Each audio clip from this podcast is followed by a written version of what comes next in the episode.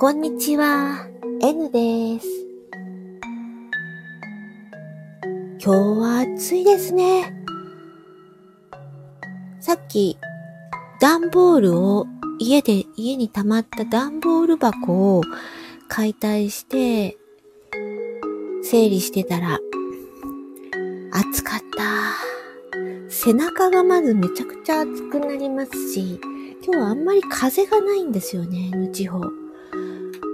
今日ぐらいの気温で、ちょっと風があると、まだね、気持ちよい感じになると思うんですけども、とにかく暑かったので、今、部屋に入ってきて、グリーンズフリーをいただいてます。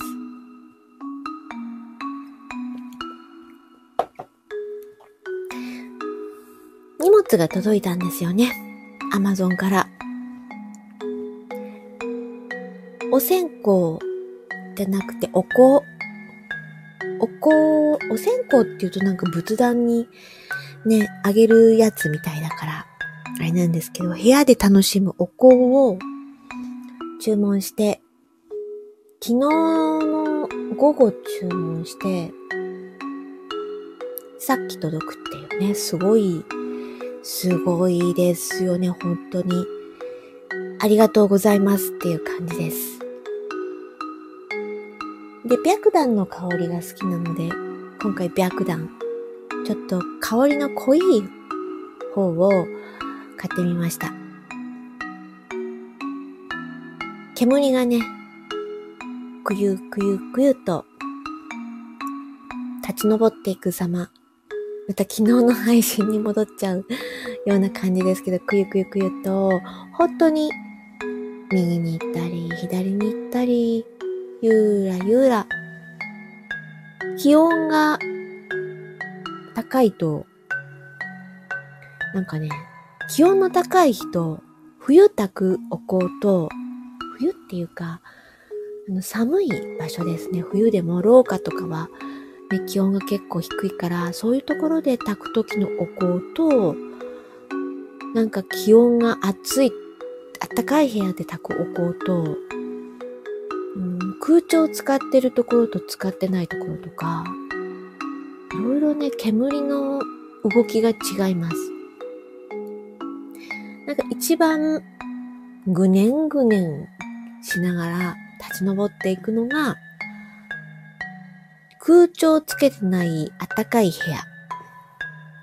まだ夏の始まりぐらいで空調をつけない、でもちょっと暑いかなーっていう時の部屋で炊くお香の煙が一番くねくねしてますね。あのくねくねしてる様はなかなか良くってですね。うん。あ、そうか。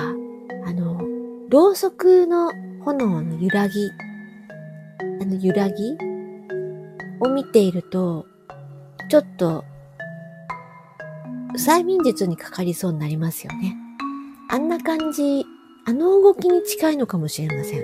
あ、そうか。ほんと似てるかも。炎が、チリチリってこう揺れるのと、煙、お香の煙がこわーっと上がっていくのとですね、似てます。すごく。あー、いい気持ち。こういうのをね、本当はライブで流すといいのかもしれないんですけど、ただ、なんかライブの良さって、正味のところ何なんだろうなって思ったんですけど、それは、リスナーさん、聞きに来てくれる人たちと、このコメントでやりとりできる、もしくは、もう、すごいカリスマ性のある配信者さんだったら、コメントやりとりしなくても、ただ、その同じ時間に、今、リアルタイムで、その人の声が聞けて、その人の話が聞けて、聞いてるよってアピールできて、何かこう、応援、ここで言うと、スタイフで言うとコイン？コインじゃないのなんだろう。なんか、投げ銭？投げ銭じゃない。なんか可愛い、なんかいろんな、いろんなシールみたいなイラストが降ってくるじゃないですか。ああいうのをギフトするっていうのが楽しみなのかもしれないですが、配信する側としてのライブの楽しみって、正直まだよく本当は分かっていないんですよね。例えば誰かとコラボして、お話をね、する、対談するにしても、それ別に収録でも良いことで、それを収録じゃなくてライブにするっていう、ぶっつけ本番っていうスリル感でしょうかね。スリル感なのかなってそこに焦点持ってくると私そういうスリルはあんまり好きじゃなくて、うん、好きじゃないですね。だからいつもこうやって、あの、一人で、一人でっていうか、このライブ機能を使うときは、だいたい、エフェクトを使いたい。そういう理由で、ライブ機能を使ってます。うん。今日はね、朝起きてすぐに、いきなり、いきなり、いきなり話題変えちゃいますけど、朝起きてすぐに、ふっと頭に思い浮かんだことがあったので、それを枕元にある iPhone のボイスメモで撮る、撮ったんですね。時々そういうことをするんですけど、今朝はね、何を撮ったかっていうと、さっき聞いた、聞き直したんですけど、目標を追いかけて、目標を立ててそれを追いかけて、焦ってイライラして不機嫌になるぐらいなら、ご機嫌でいたい。ご機嫌でいたいなって。そっちの方が良いのではないかと、起きてすぐに思ったんですよね。で、実際、一番何が大事かってやっぱり生きてるこの時間がすごい大事で、その生きてるこの時間がすごく大切っていうことと、自分に目標があって、そこに向かっていくときに、何か、ちょっと乗り越えないといけないものにぶつかりますよね。普通、わかんないこととか、ややこしいこととかにぶつかったときに、そこでイライラしてしまうっていうことは、もしかしたら、その目標を本当にやりたいことなのかなっていうことを一回疑ってみてもいいかもしれないって思うんですよ。もしかしたら何か自分のためじゃなくって誰かにどうだ見ろみたいな感じで誰かに対してライバル意識を持ったり、もしくは単純に煽られて、世の中の風潮とか周りの雰囲気に煽られて、なんか私もそれ、そういうことしないと、なんかダメなんじゃないの？って思うような気持ちになっちゃっただけっていう。本当に私のやり、やりたいことかどうかっていうのが、やっぱ一番、一番成功する秘訣ですよね。成功するって言っても、ね、その目標を達成することが成功の一つではあるけれど、例えばその目標を追いかけてる途中で、あと違うなって思ったり、もしくは、本当に厳しい、やりたいんだけど、やりたいんだけど、その自分の思い描いた通りにはならなかったけど、なんか違う方向には行っちゃったけど、うん。やりたいこと自体は叶ってるかもしれないっていうことになる、ことになるというか、そうやって自分が納得する、自分が、ああ、そうか、これでもいいんだって納得する、努力した上で納得するっていう、この状態が、まあ、成功というか、こう幸せなんだなって思うんですよね。だから、やっぱり、くら壁にぶつかって焦っても、イラッとした瞬間、きっと無理してるんじゃないかなって、ほぼそっちじゃないかなって、一回、こう、疑う疑惑の目を向けて、見た方がいいなって思ったんでしょうね。で朝起きてすぐそこまでややこしいこと考えないと思うんですけど、きっと寝てる間考えてたんでしょうね。頭の隅でどっかで。と思うんですね。よく思うのが、こうしたいなって思った瞬間にそれが叶うと、どんだけ嬉しいかなってよく思うんですけど、前の放送、配信でもちょこっと話した、同じこと話してるかもしれないんですけど、このこの物質世界で物質的な体持ってる限り、そうしたいな、はい、そうなりました。あれ欲しいな、はい、手に入りました。えあそこ行ってみたいと思った瞬間もうついちゃいましたっていうのは、ありえないんですよね。でも、心や頭の中ではあり得るんですよね。で、実際の自分の体はどうにもなってないので、それどころか今から始めないといけないので、そこの厚さに、ええー、って思って、ちょっとイラッとくる。イラッとくる？なんでしょうね、このイラッとくるって。イラッときやすいですね。よく怒りは第2の二次的な感情って聞いたことがあります。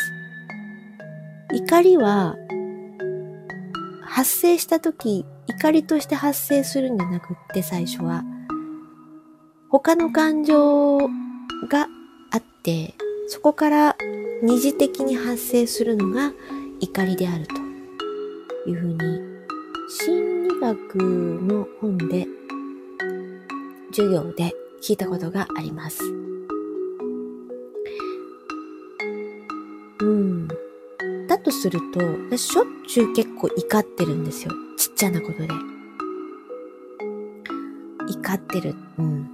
そうですね。怒ってる。もうとか、うん、とか、いう怒りですね。やりたいことがいっぱいあって、次から次と、まあ、注意散漫と言ってしまえば、そこで終わりですけど、終わりっていうか、それが一番端的な表現かもしれないけど、何かやりたいと思ってやり始めて、例えばですね、本を読みたいと。読みますね。で、すごくいい文章に突き当たった時に、この文章を暗唱したいとか思うわけです。覚えてしまいたいって。空でここの数行を言えるようになりたいって思うんですよ。で私は暗記っていうのはいつも書いて覚えるタイプなんで、あ、そうだ、紙とペンだと思って紙とペン持ってきて書き出すんですよね。うん。で、書き始めると、今度は、その、書いてるうちに、その書くことが気に入っちゃって、あ、書くこと心地いいなって思う。そしたら、その自分がここのフレーズ、ここの数行を暗記するために書いているにもかかわらず、なんか全部写しちゃおうかなって。ね。全部書き、写本って言うんですかね。写本。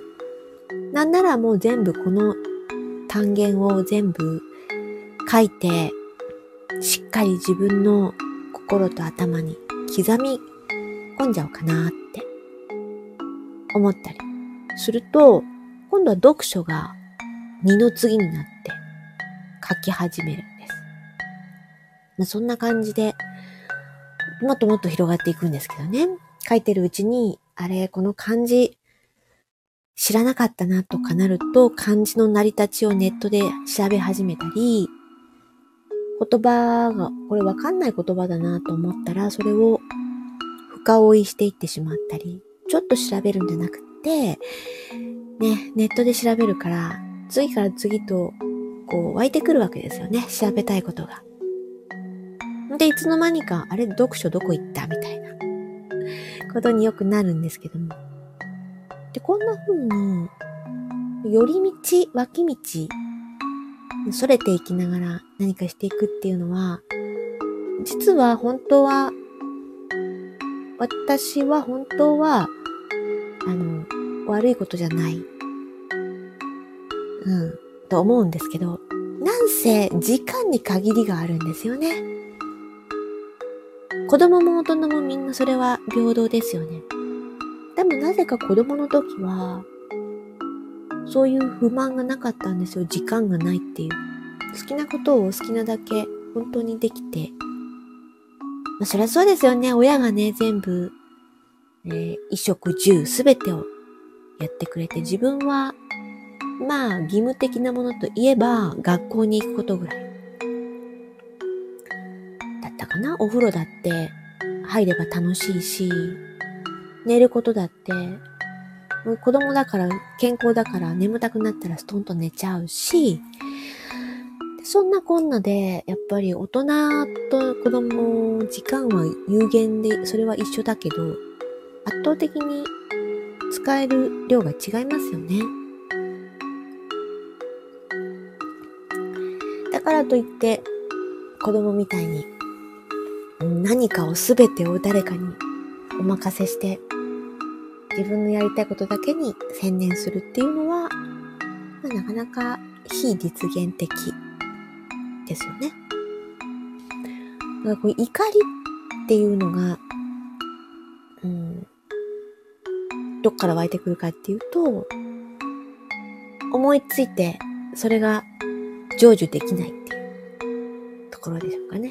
あとそれを、なんでかなって思った時に、結構自分がやりたいことを注意、あの自由に広げすぎる。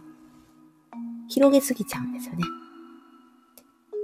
そこのコントロールがうまくいけば、この怒りっていうのも 落ち着いてくるのかなと考えたりしてる昼時です。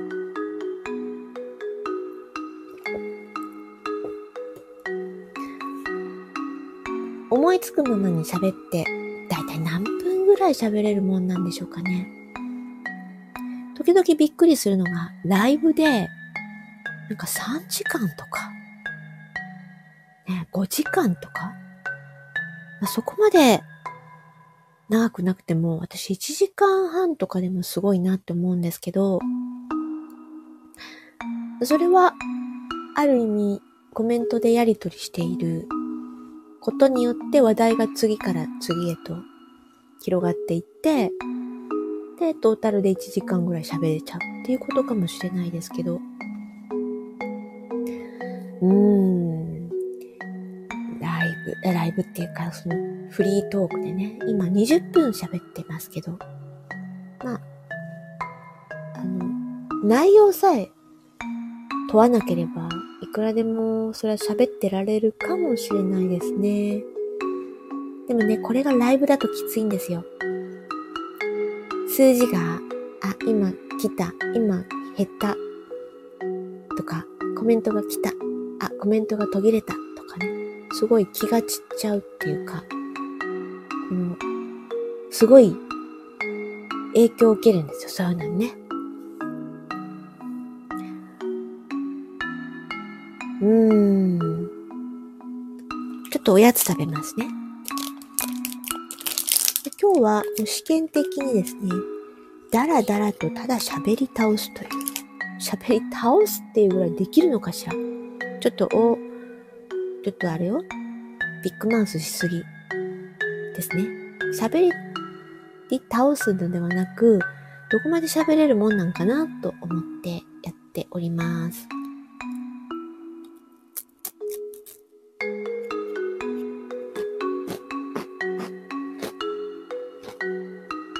すごいうるさいですよね、これ。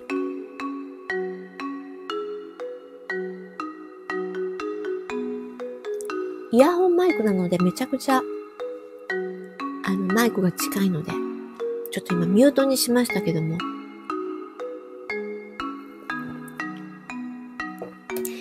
はい。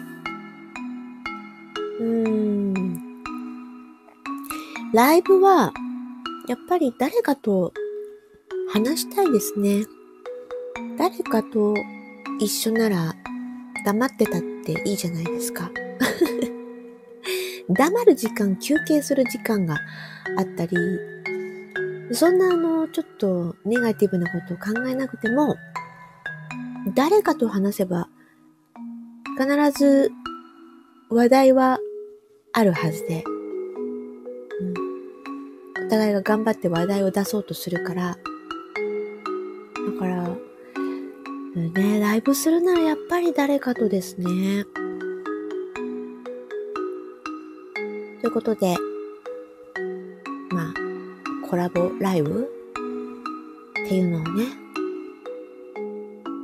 やってみたいなと思いますが、まあ、これもご縁ですね。いつも、いつも聞きに行ったり、聞きに来てくださったりする方たちと、まあ一番お話ししやすいのかなって思うんですけど、やっぱりですね、ライブとか、この対話するのがあんまりね、性に合わないっていう方もやっぱいらっしゃるんですよね。私があの、一人のライブが嫌なように。だから、かといって、ど、どちら様ですかっていう人とお話しするのは難しいですよね。でもね、中にはね、初見で、とか初対面で話せる人も中にはいるようなんですよね。知ってる人の紹介とかだったらいけるかもしれませんね。まだね。うん、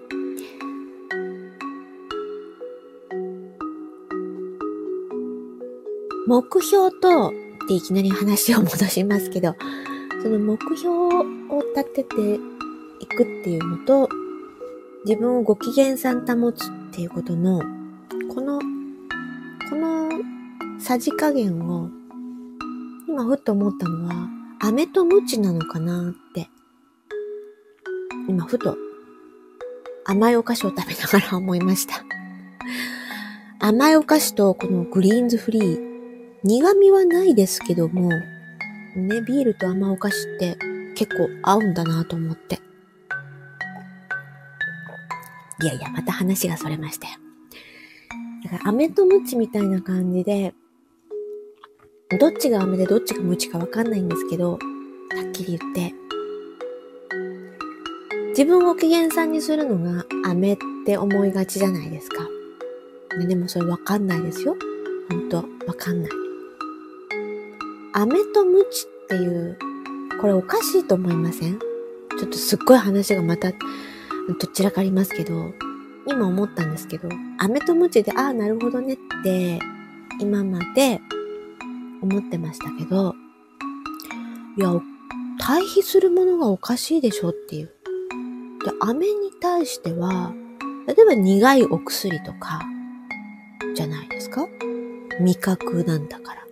で、無知って、体が痛いっていうこの、皮膚感覚というか痛みですよね。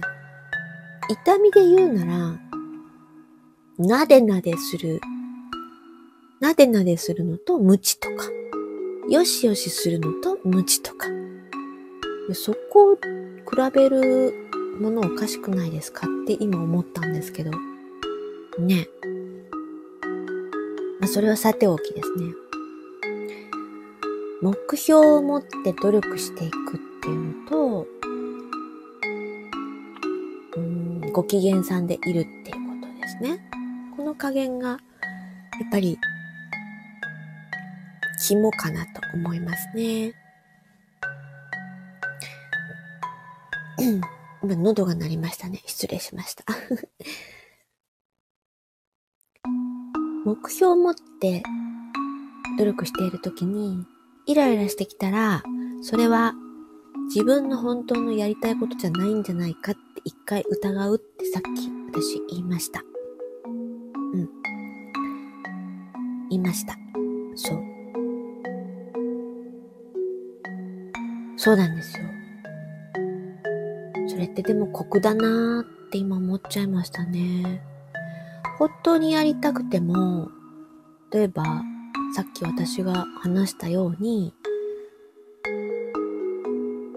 訓練ができていないだけで、例えば忍耐力とか、この世は、ね、頭でこうしたいって思っても、即時に魔法みたいになる場所ではないんだよっていう訓練ができてない人間って私のような人間なんですよね。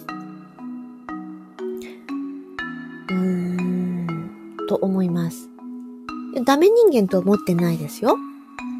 ただそういう訓練ができない、できないまま大人になっちゃったんだなーって思うわけです。恵まれてた。甘やかされてた。みんながフォローしてくれてた。もしくは、自分が努力しないといけないことには手を出さなかった。いろいろ考えられますけど。ある意味、子供の時から若い時から、あの、辛いことを避けてきたっていうね。辛いことには、うん、意味がないんだっていう、ちょっとそういう考えもあったようなちょっと自覚があります。うん、大学受験がそうでしたね。全然大学に行きたいとか、特に目標がなくて、でもその時にたまたまちょっとカメラに興味を持ち始めたんですね。で、でも、親は絶対学校に行けって言うんですよ。ありがちですよね。で、たまたま何か雑誌で見つけた写真の専門学校っていうのがあって、学校ならここ、これがいいって思ったんですね。写真のことを勉強したいって。そしたら、これは親が正しかったなと思うんですけど、専門学校って、うん、本当に、その、ごく一部の人だけが夢をつかむ。厳しいんだよって専門学校って、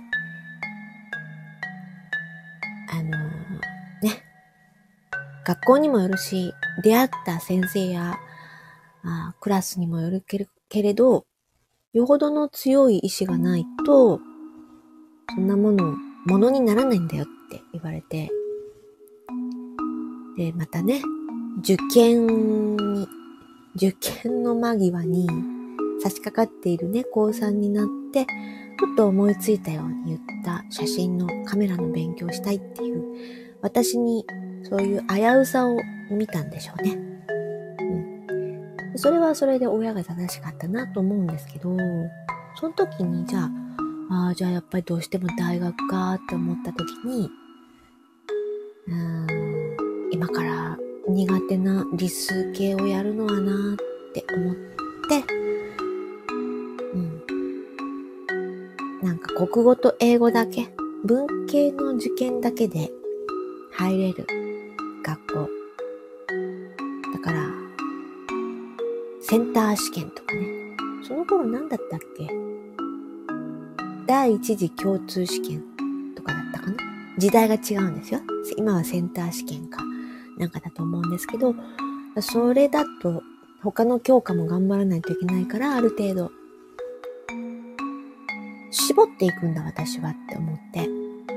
うん、まあそれは戦略として間違ってはなかったかもしれないけど、まあ、とりあえず、英語と国語と勉強して、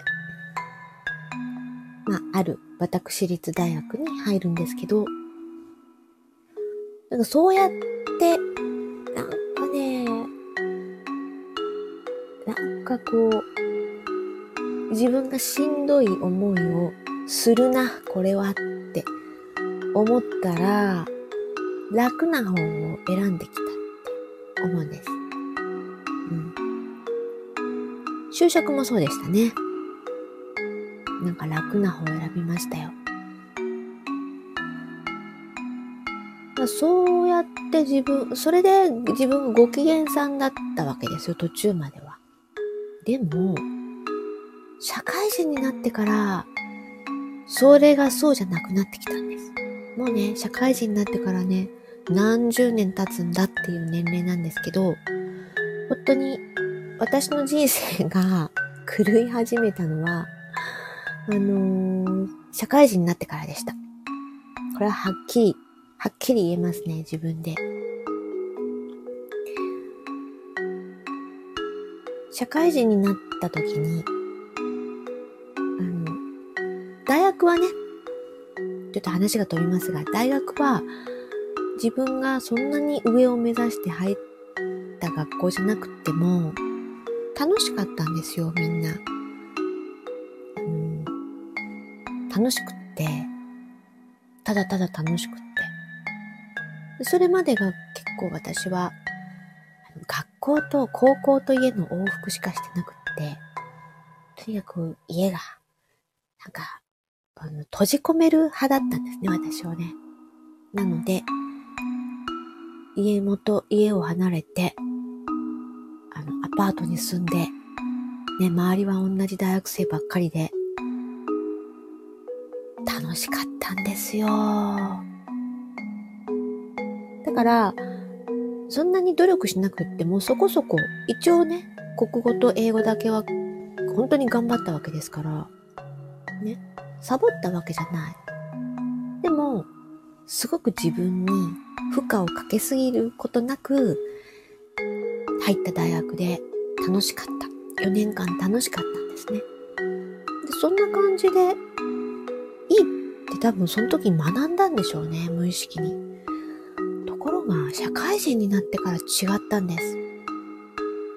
やっぱり頑張らずに選んだところというか、そこの会社に入ってこの業務がしたいってきたわけじゃなく、まあ、卒業するし、え社会人になってお金稼がないといけないし、っていうので入ってきた。うん、それは悪くないんですけど、私もそうだったから。でも、なぜか楽しくなかったんです。話もなんかみんなと合わなかった。え、大学の時と全然違うぞって。うん、その、地域によるのかもしれませんけどね。私が大学に行ってた時は、うん、人口の多い都市でした。でも、就職したのは、ね、地方でした。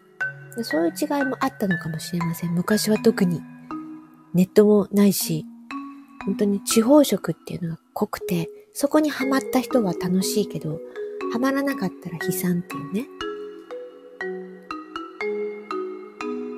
で、そんなこんながあって、あ、面白くないな。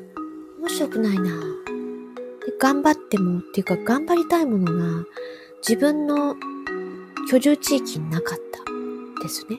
じゃあ、まだ若かったんだから、飛び出していけばよかった。やり直せばよかった。今はそう思いますが、その時は、なんせ、えー、自分に負荷をかけすぎなくて、ご機嫌さんでいた方がいいというね。そういう生き方をしてたので、ご機嫌さんな、なんとかご機嫌さんになろうとしたんですよ。でも、それは、本当なんて言うんですか付き合い場っていうんですか？合ってますか？この言葉。その場しのぎ。表向きだけ。表面上だけ。なんか虚しい。そういう感じでしたね。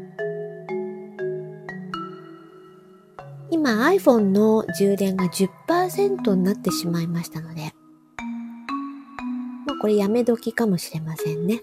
はい、今日は30分超えでタラタラとおしゃべりして自分語りしてしまいました。どこの誰かもわかりません。私は N です。そこら辺にいる人たちの、でも N という個性を持ったえ そこら辺の人です。そんな人の自分語り。どうなん、どうなんでしょう。でも、まあ、これも、聞かない人は聞かないんだし、聞いてくれる人は、聞いてくれるんだし、別に、誰の迷惑にもなりませんよね。ということで、このまま、ノー編集で残しています。それでは、今からの時間、自分らしくゆったりと健やかにご機嫌で過ごしたいですね。ありがとうございました。聞いてくださった方、そしてスタンド FM 運営の方、いっぱい喋れてスッキリした。ではまた。エリでした。